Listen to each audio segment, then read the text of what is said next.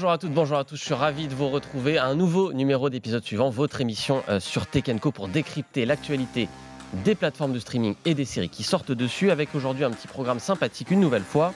On va parler de l'impact des séries sur le tourisme, hein, parce qu'on pense qu'on veut d'Emily in Paris, ça on aime ou on n'aime pas, moi j'aime pas, je vous dis, j'ai pas peur de le dire. Euh, mais bon, Emily in Paris, ça nous apporte des touristes. Les gens regardent la série et après ils disent Ah, j'ai envie d'aller à Paris, et ils viennent, et ça fait des retombées économiques, on va en parler. Il y a une super étude qui est sortie avec des chiffres assez intéressants, on va la décortiquer. Et puis en deuxième partie de l'émission, on parlera des sorties évidemment qui nous ont enthousiasmés dernièrement notamment, petit euh, teasing, la nouvelle série produite par Steven Spielberg et Tom Hanks, assez grandiose. Deux invités pour parler de tout ça, deux spécialistes des séries, évidemment, deux piliers de l'émission même, euh, je vais aller jusque-là. Margot Barallon est là, salut Margot.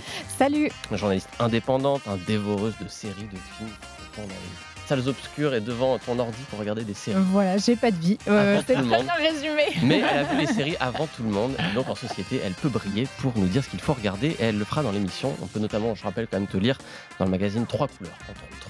Exactement. Et en face, c'est Charles Martin. Salut Charles. Salut comment Journaliste série pour le magazine Première, grand dévoreur de ça. séries Également, pareil, j'ai la même vie que Margot. qui peut briller donc en société et sur le plateau d'épisodes suivants. Ils auront de belles séries à nous recommander. Mais avant ça, c'est le débat de la semaine.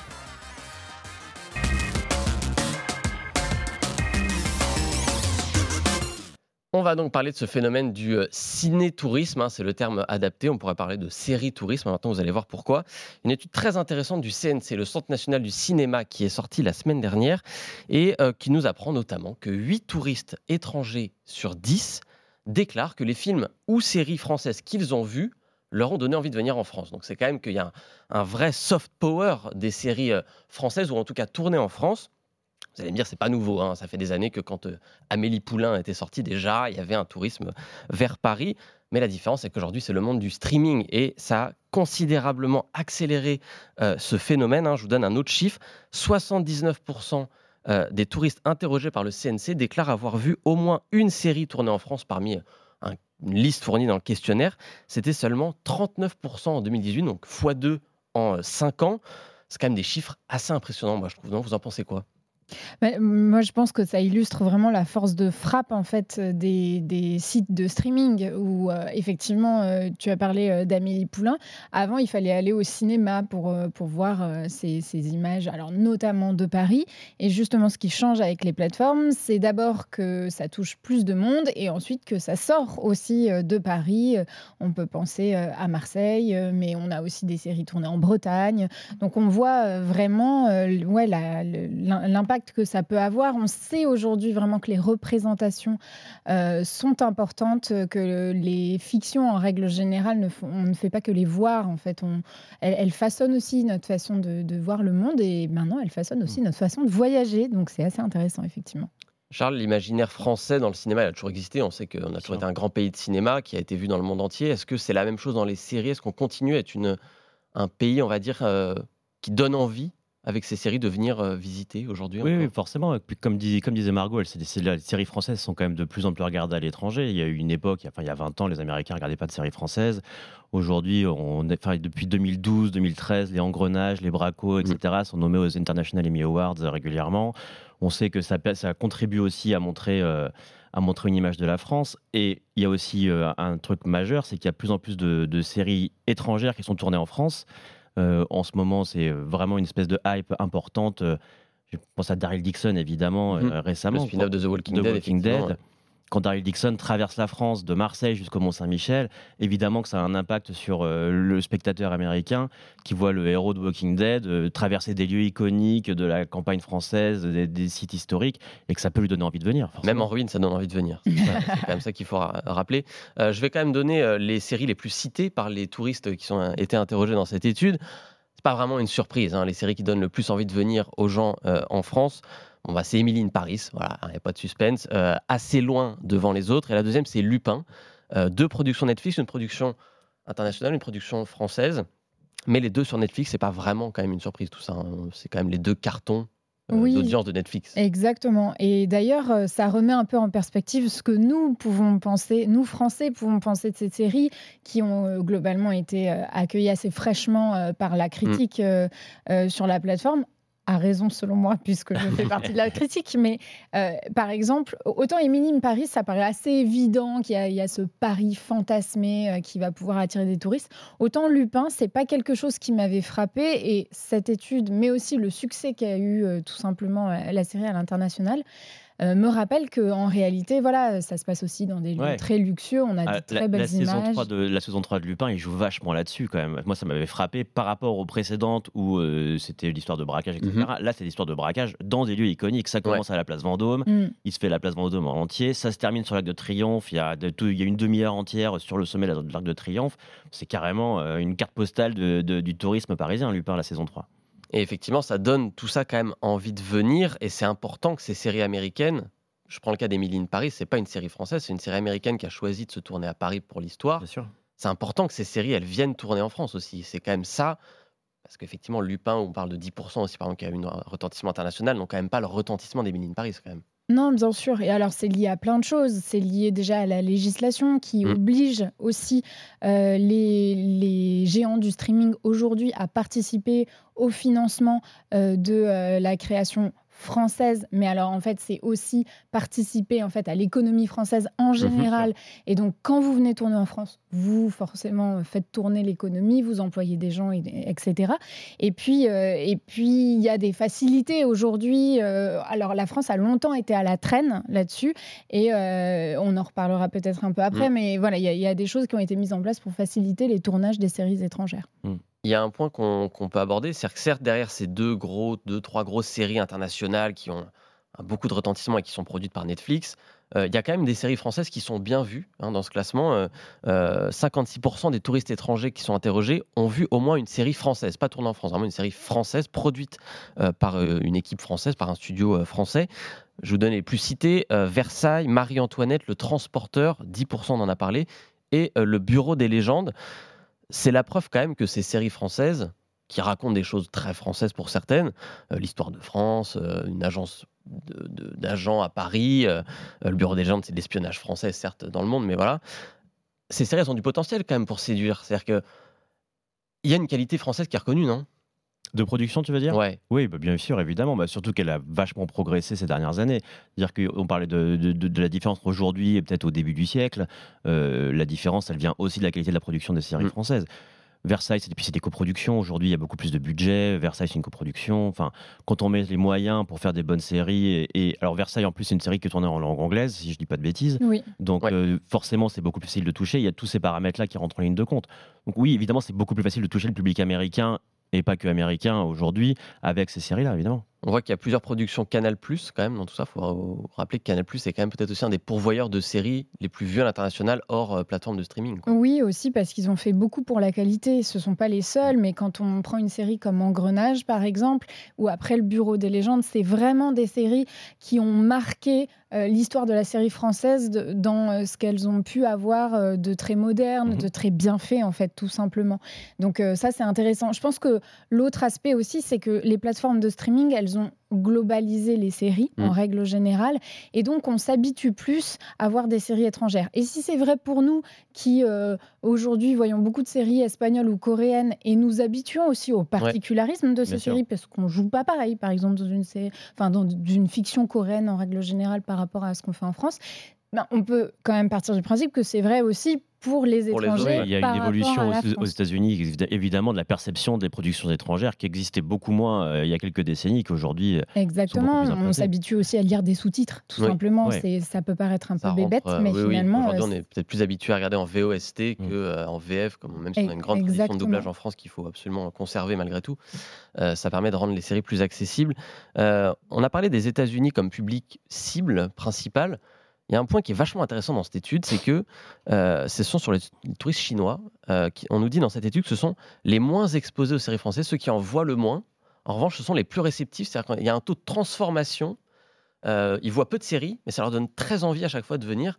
Est-ce que c'est pas eux finalement aujourd'hui qu'il faut viser avec le streaming justement le fait que on s'adresse à un public qui n'est pas que américain, que très vite ça peut être vu par un public chinois à l'autre bout du monde en 24 heures moi, je mettrais d'abord un bémol quand même. C'est que euh, dans l'étude du CNC, il, est quand même précisé qu'il y a 1 sur 10, un des touristes sur 1 sur 10 qui vient exclusivement par, parce qu'il a vu les telle séries ne série, sont pas le seul facteur. Les séries ne sont mais- pas le seul facteur, c'est un facteur incitatif, mais le facteur de base, ça reste quand même que la France, à l'étranger, en Asie, De base, et en un- Chine, etc. Je veux pas un faire pays de- très touristique. euh, Exactement, voilà. C'est un pays très attractif pour, pour, pour les Chinois de base depuis, depuis des années. Ça, ça ne fait que accélérer cette, euh, cette, euh, cet état de fait.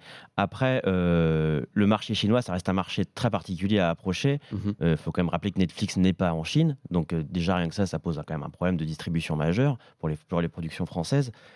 Et puis, c'est un marché où il se la censure, où Bien on ne peut pas faire tout et n'importe quoi.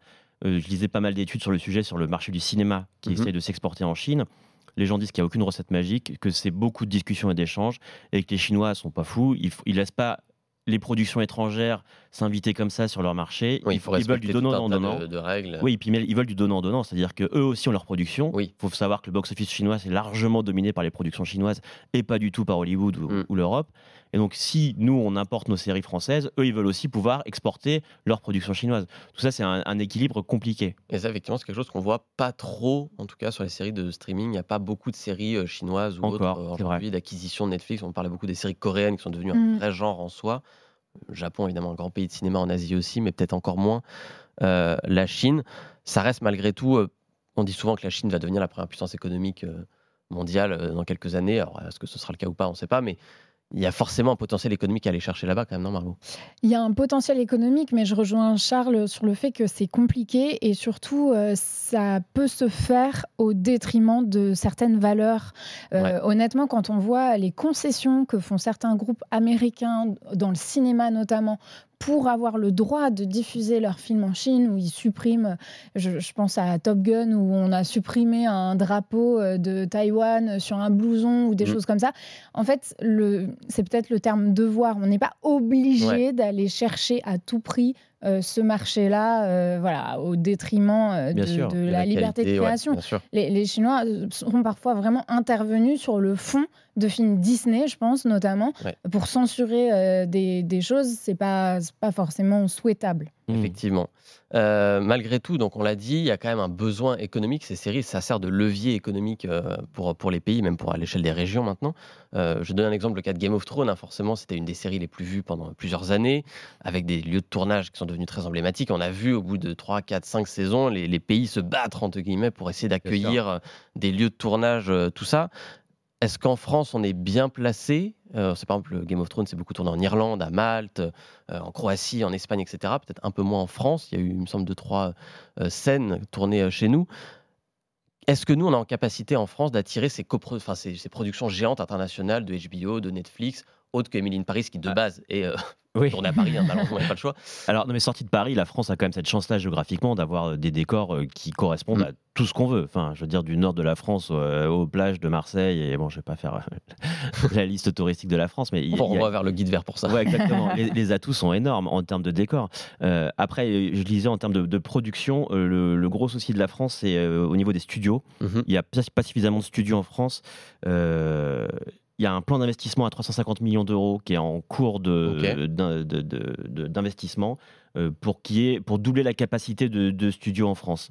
De, de- parce qu'on manque de lieux de tournage intérieur. Donc les gens peuvent venir, les, les Américains qui ont l'habitude de tourner beaucoup en studio, Mhm. peuvent faire les plans extérieurs, mais ils n'arrivent pas à trouver les structures suffisantes pour, pour filmer en intérieur en France encore. Donc là, c'est en train d'être euh, corrigé. Au-delà En des structures, il y a peut-être les aides aussi, non? Oui, en fait, la. France était vraiment à la ramasse dans les Ouais. années euh, 2010. Et c'est effectivement le moment, les années 2010 et les années Game of Thrones, c'est vraiment le moment où ça a commencé à se développer. Et là, ils se sont dit, il y a quand même beaucoup d'argent qui nous échappe. Et il y avait même des séries censées se passer en France. On a parlé de Versailles. Versailles, Ouais. les deux premières saisons ne sont pas tournées en France. C'est un peu dommage Euh, quand même. Voilà. Euh, au niveau du cinéma, euh, si Mais on prend sûr. le film d'Angelina Jolie, By the Sea, où elle jouait avec Brad Pitt, ils sont censés être sur la Côte d'Azur, ils ont tourné à Malte. Donc on a déjà, à partir de 2016, voté euh, le fait d'augmenter le crédit d'impôt pour les Mhm. tournages. Et effectivement, euh, depuis euh, l'année dernière et jusqu'en 2030, il y a ce plan d'investissement. Et le plan d'investissement, il est sur la surface des studios et aussi sur ce qu'on appelle les backlots, donc euh, les, les- en fait les extérieurs, les décors extérieurs, mais qui sont des décors permanents. Et ça, euh, l'objectif, c'est de quadrupler la surface. Alors, tout se fera peut-être pas, mais en tout cas, il y a vraiment ce gros plan. volonté en tout cas. Exactement. Et qui n'est pas qu'en métropole. Il, euh, il- il- vraiment, il y a aussi l'accent qui est mis sur les, territoires, notamment antillais. Il nous offre effectivement d'autres Voilà. décors, d'autres types de paysages à offrir aux, aux productions internationales Exactement. Donc là, on se dit que vraiment, on a tout. Quoi. On a les plages, mais les cocotiers. on, on, le voit d'ailleurs qu'il y a de plus en plus de tournages de séries étrangères en France. -dire, on le voit factuellement. Enfin, il y a Monsieur Spade qui, vient, qui arrive sur Canal, là, mm-hmm. qui, qui, est tourné en Aveyron. On parlait de, Daryl Dixon. il y a eu la série The Serpent Queen qui a été tournée dans le château de la Loire, littéralement à à Chenonceau et, et, mhm. à Chambord. Enfin, ça, existe déjà. Et je voyais en 2022, il y a une hausse de 20% du tournage de séries, des séries étrangères en France. C'est pas, ça fonctionne. C'est important. C'est important. Ça, fonctionne déjà. D'un mot, il y a quand même tout ça va nous attirer donc encore plus de tournages. On a dit plus 100%, euh, plus de séries, plus de films. Ce qui est très bien sur le papier, ça a quand même quelques effets un peu pervers, on va dire. D'abord le surtourisme. Forcément, quand c'est par exemple qu'on reprend que Paris où je pense à Etretat pour Lupin, qui était déjà une ville très visitée et qui n'est pas facile d'accès, qui est devenue un espèce de hub où euh, voilà, on peut regarder des reportages à droite à que les gens repartent avec des galets de la plage parce qu'ils ont vu la plage en Lupin. Enfin, voilà, il y a un truc un peu fou qui s'organise autour de ça. Il y a aussi une perception peut-être un peu biaisée de ce qu'est la France. Peu. Euh, c'est pas tout à fait comme dans Emily Paris. Ouais, bizarrement, on se balade pas tous avec un béret, une baguette. Et Mais c'est ça, et j'avais interviewé un, un, guide qui a développé euh, justement un tour autour d'Emily Paris et qui disait que alors son, son, tour est vraiment pour les étrangers. Et en fait, euh, il, il, expliquait que les gens étaient déçus de voir que les restaurants n'étaient pas ouverts à 11h, par exemple, le matin. Bon, bah oui, effectivement, c'est pas le cas. Mais oui, c'est un problème. Il y a certains pays qui, qui, en ont souffert. Si on prend la Croatie, qui est un mm. des lieu de tournage emblématique, notamment Dubrovnik euh, de Game of Thrones. En 2010, c'était 9 millions de touristes. En 2018, c'était 18 millions. Ils ont doublé. Et alors, ça n'est pas que lié à Game of Thrones, mais là, il y a des études vraiment fascinantes qui ont étudié les effets de la série, qui a vraiment fait exploser le, le tourisme dans ces lieux-là. Et Dubrovnik euh, discutait en 2019 déjà de mettre en place, enfin de limiter en fait le nombre de touristes par jour, parce que sinon euh, la, ville... La ville est sous-dimensionnée par rapport voilà, à ce c'est ça. Et, c'est un vrai risque pour le patrimoine. Après, tout ça, c'est temporaire. Euh, enfin, je veux dire, il y a aujourd'hui beaucoup moins de monde à Dubrovnik parce que Game of Thrones n'existe plus. Enfin, ils ont profité pendant quelques années, ces choses qui retombent, etc quant à l'image des gens que, les gens ont de la France, c'est la même que les Français peuvent avoir de, d'Hollywood ou Los Angeles. Quand ils vont à Los Angeles, ils déchantent aussi, ils disent Ah bon, mais il n'y a pas des stars. Tout est loin. Tout est loin, tout est, loin, tout est trop euh, grand, il y a beaucoup de béton. Exactement, il n'y a que du béton. Et Venice Beach, c'est un peu décevant. Voilà, exactement. Euh, bon, on va quand même espérer que ça nous apporte quand même beaucoup plus de tournage encore. Euh, ça fait du bien à l'économie et ça fait du bien à l'image de la France par ailleurs. Et quand les séries sont en plus bonnes, parce que ça arrive. Il n'y a pas que Émilie Paris et Lupin. Il y a aussi des bonnes séries qui se tournent en France. Euh, et justement, bah, on va vous recommander quelques séries. Il y en a une qui est tournée en France, il y en a une qui est française, vous allez voir. C'est les séries de la semaine.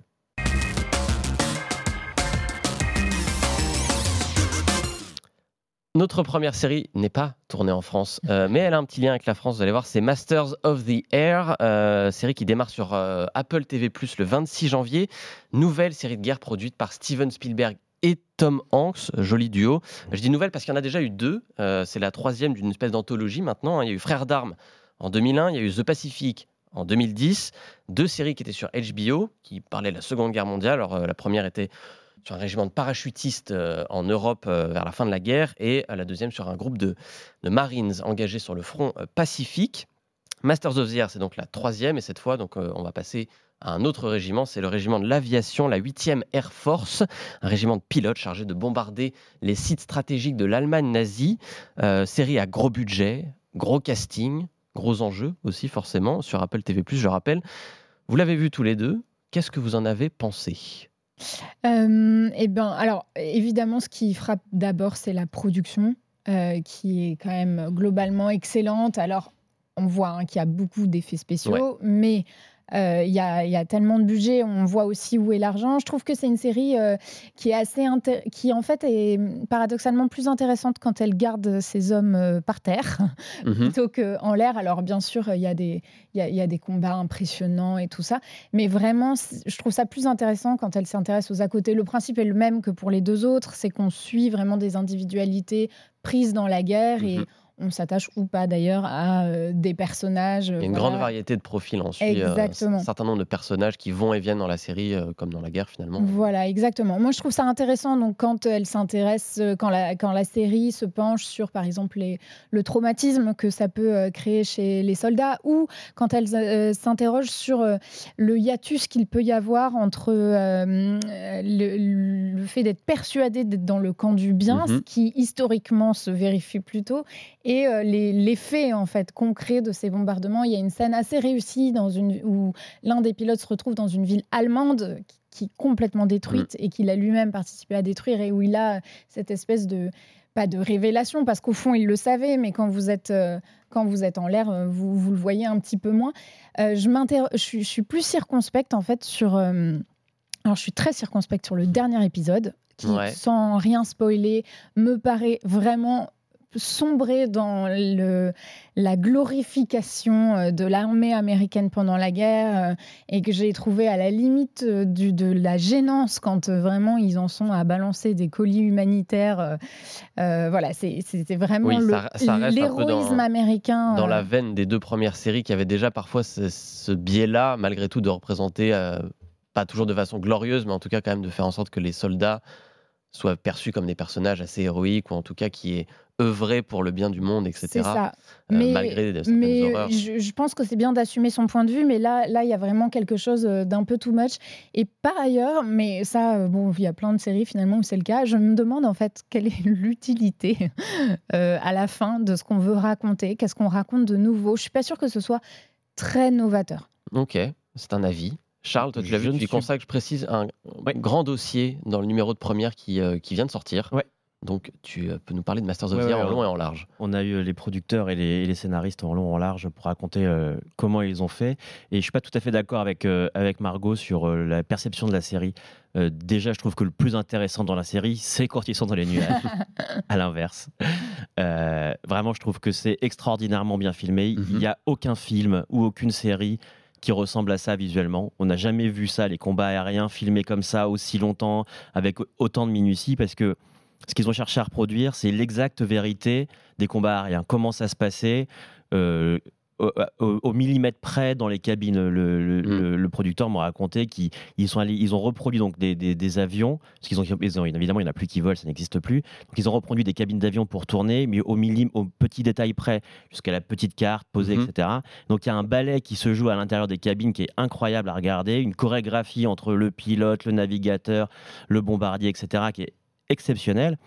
Et dans cette chorégraphie-là, il filme en fait l'angoisse de 3, 4, 5 pauvres mecs qui étaient venus juste pour, faire, pour piloter des avions, qui se retrouvent à 8000 mètres par moins 40 degrés parce que les cabines n'étaient pas pressurisées à l'époque. Donc ils étaient en train de mourir de froid. Il y en a qui ont, mal, le mal de l'air, qui vomissent partout, etc. Et ils se font canarder de partout. Et comme ils sont dans un bombardier et pas dans un avion de chasse, ils ne peuvent pas faire Top Gun euh, et faire des, évitements, etc ils serrent les fesses, ils attendent que ça passe, entre la DCA, entre les tirs ennemis, et il y a cette espèce d'angoisse-là, de roulette russe permanente à chaque fois qu'ils prennent leur envol, qui est incroyable à vivre avec eux. C'est effectivement une série qui est assez impressionnante quand même, malgré tout, je suis d'accord avec Charles sur les combats aériens, euh, mais qu'il faut peut-être prendre le temps. Moi, c'est le, si je peux ajouter mon petit mot à moi, c'est de prendre le temps de la regarder. Peut-être, c'est une série assez ancienne. Moi, j'ai trouvé qui m'a rappelé beaucoup les deux premières saisons. C'est des séries comme on n'en fait plus beaucoup. Euh, les épisodes sont assez longs, on prend le temps de découvrir les personnages, découvrir les environnements. Il y a neuf épisodes qui font à peu près tous entre 45 minutes et 1h10. Peut-être ne la regardez pas, regardez-la comme Apple la sort, peut-être un par semaine. Prenez le temps de digérer tout ce que vous avez vu, d'apprécier ou non les personnages. Il y a des personnages pas très appréciables, d'autres plus. Oui, mais c'est ça qui est bien aussi. Et, euh, effectivement, ça vous donnera quand même, je pense, assez envie. C'est une série qu'on peut quand même globalement recommander. Ouais, le, euh, casting est quand même génial. Avec un casting il y a Austin Butler euh, qui était le Elvis de Baz Luhrmann il y a deux ans. Très bon. Et donc c'est Tom Hanks qui tournait avec lui, qui, euh, qui a appelé les producteurs de Masters of the Air en leur disant euh, ce gars-là, il est parfait pour, euh, pour jouer le rôle du major, il faut, faut, que vous l'engagiez. Effectivement. Et ma petite révélation personnelle sur cette série, Callum Turner, super, super acteur qui joue l'ami d'Austin Butler dans la série, ouais. un des deux personnages principaux. voilà, c'est une grosse découverte pour moi. je pense qu'on va le revoir assez vite dans des productions d'ampleur. donc ça c'est Masters of the Air, ça démarre le 26 janvier sur Apple TV+, 9 épisodes. En attendant, deux autres séries, une qui est sortie, une qui va sortir, euh, pareil en même temps, et une un peu plus tard. On commence avec Deux Grâces, c'est donc notre série française de la semaine, Margot, c'est sur arte.tv. Alors c'est en deux temps comme souvent sur Arte, le 31 janvier sur la plateforme. Exactement. Et euh, les 8 et 15 février sur la chaîne, pour ceux qui préfèrent regarder en, linéaire à l'ancienne. À la télé. De grâce, ça raconte quoi et pourquoi ça t'a plu? Alors, ça raconte l'histoire de la famille Le Prieur, qui est une famille euh, de dockers, alors euh, de père en fils ou de euh, père en gendre, enfin de Mhm. beau-père en gendre, voilà. Famille de dockers sur le port du Havre euh, et euh, qui est confrontée au trafic de drogue. Trafic de drogue qui gangrène ce port-là, à la fois parce que tout transite par ce port et puis parce que ben, souvent ça transite aussi avec la bénédiction euh, de sûr. certains euh, dockers euh, corrompus. Et donc, le père, le prieur, est lui un syndicaliste engagé dans la lutte contre ce trafic. Et puis, il a trois enfants euh, qui, eux, euh, on va le voir, euh, vont être touchés de près ou de loin, et surtout de très près en réalité, par, euh, par ce trafic-là. Moi, ce qui m'a beaucoup plu dans cette série, qui est en six épisodes, c'est qu'elle est, c'est d'abord son, son identité visuelle. Elle est vraiment filmée comme un, comme un western urbain. Alors, c'est très sombre euh, dans le propos, c'est très sombre dans l'image, ce qui ne veut pas dire que c'est mal éclairé. Ce sont deux choses différentes. Euh, je dis ça parce qu'il y a certaines séries qui sont juste toutes noires. Là, c'est pas le cas. Coucou Game Euh, of Thrones, notamment. Voilà, exactement. Et euh, en fait, c'est filmé euh, par Vincent Maël Cardona, qui est le, vraiment juste le réalisateur. C'est pas lui qui a eu Mhm. l'idée de la série et qui arrive à lui donner euh, une patte assez extraordinaire. On lui devait un- un- déjà un très beau euh, long métrage qui s'appelle Les Magnétiques. Mhm. Et moi, j'ai vraiment retrouvé euh, son, son esthétique dans la série. Je trouve que le casting est formidable. Il y a des beaux noms en casting. hein. Voilà, exactement. C'est Olivier Gourmet qui euh, joue à peu près le rôle principal, mais le principe de la série, c'est aussi de vous surprendre avec euh, ses personnages. Et puis, euh, il y a euh, Panayotis Pasco qui fait euh, l'un de ses fils et euh, qui est une, pour moi une, une révélation dans des rôles euh, graves et Ouais. sérieux. On, on est habitué au comique et là, euh, c'est assez différent. Donc, donc moi, ça m'a beaucoup plu. Et puis, on parlait justement dans cette émission du tourisme et du fait de s'inscrire dans un territoire. Que ça donne envie d'aller au port de Alors, Havre. je suis pas sûre que ça augmente vraiment le tourisme au Havre, mais vraiment, cette ville est très cinégénique, qu'on l'aime ou qu'on l'aime pas, parce que Mhm. son architecture Oui, oui. est très particulière. Ouais. Mais alors, vraiment, là, on a les deux pieds au Havre, et euh, c'est, je trouve aussi vraiment un bel hommage rendu à cette ville, à cette Intéressant de cathédrale, à son délocaliser un peu les productions, d'aller voir dans d'autres villes. euh, Voilà, et un port, ça peut être très moche, comme ça peut être très beau. et ça offre là, beaucoup de vraiment, a- perspectives de tournage, sans doute, effectivement. Voilà, exactement. Ça s'appelle donc De Grâce, c'est à voir sur arte.tv à partir du 31 janvier sur le site d'Arte. Charles, toi, tu nous ramènes sur Netflix Ouais. euh, pour la sortie de Griselda C'est ça. euh, par Bel les accent. séries. Ouais, j'ai fait espagnol LV2, ça se voit, j'en ai gardé beaucoup de choses. Euh, c'est par l'équipe des créateurs de Narcos. C'est ça. Donc ça aurait pu s'appeler euh, Narcos Griselda. Vous savez, il y a eu Mar Narcos, après Narcos Mexico. Ça aurait pu s'a- s'appeler Narcos Griselda. C'est pas le cas, ça s'appelle juste Griselda. Mais c'est fait par les par les, les mecs, les mêmes, les mêmes mecs que Narcos. Ça ressemble à du Narcos, hein, on va pas se mentir. Mhm. C'est euh, dans la même veine et c'est aussi efficace que du Narcos. Donc c'est une mini-série en six épisodes qui est très courte, qui a le mérite de se dévorer. Alors pour le coup, on parlait de pas binge-watcher celle-là, Masters par of the on peut Year. y aller. Celle-là, on peut y aller. D'ailleurs, c'est compliqué de décrocher. On est vite accro euh, à Griselda. C'est assez simpliste, hein, euh, ça révolutionne pas du tout la série mafieuse. C'est une femme qui, euh, qui débarque de Colombie, elle était mariée avec un, un, un parrain de la drogue locale et elle veut fuir, etc., avec ses enfants et refaire sa vie en Floride. Et bon, elle a eu la bonne idée de partir avec un kilo de coke et elle va commencer à le refourguer et de fil en aiguille, elle va devenir ce qu'on a, ce qu'on la marraine Mhm. donc la reine de la coke en Floride. C'est une histoire vraie, donc c'est inspiré de Griselda Ouais. Blanco, dont Pablo Escobar disait que c'était euh, la seule personne dont il avait peur dans le monde, globalement. Et donc c'est l'histoire d'une mère louve qui veut protéger ses enfants à tout prix et puis qui va devenir complètement mégalo et évidemment, euh, bon, je ne raconte pas comment ça finit, Ça mais ressemble beaucoup à Narcos comme pitch, effectivement. voilà, exactement. Euh, la série est très bien fichue, franchement, c'est une belle ascension de, de, de, de, de marraine de la drogue et c'est porté par Sofia Vergara, Mhm. qui était la, la soccer mom de Modern Family, qui a un peu disparu des radars quand même euh, en 2020. Il faut quand même se souvenir que c'était la plus grosse star de la télé américaine Ouais. dans les années 2010. C'est une des actrices les mieux payées. C'était l'actrice la mieux payée, c'était une égérie euh, de, de, de mode, etc. Alors c'est encore le cas, hein, je dis pas qu'elle qu'elle fait plus rien, mais en termes de, de, de tournage, elle faisait plus grand chose, on l'avait pas beaucoup vu. Donc là, elle a mis beaucoup d'ingrédients pour faire, euh, pour avoir un, un joli rôle. Elle, s'est- elle est maquillée, elle est transformée, etc. Euh, donc elle est, elle est pas mal du tout et, et la série est cool grâce à elle aussi. Griselda, donc ça sort sur Netflix le 25 janvier. Six épisodes à voir et donc à regarder d'un coup si on en Ouais. suit les conseils de Charles. Merci. Comme nous, n'ayez pas de vie. Oui, voilà. On va regarder des séries. C'est encore l'hiver, vous avez encore des prétextes pour pas sortir Voilà. regarder des séries. Euh, merci à tous les deux pour euh, tous Merci. ces conseils. Merci beaucoup. Euh, c'est la fin de cette émission, malheureusement déjà. Euh, merci Margot, merci Charles. Nous, on se retrouve la semaine prochaine pour une nouvelle émission. Si vous avez aimé celle-là, évidemment, vous avez l'habitude, vous la retrouvez en replay sur le site, en podcast sur Spotify, sur Deezer, partout. Moi, je vous dis donc à la semaine prochaine pour une nouvelle émission.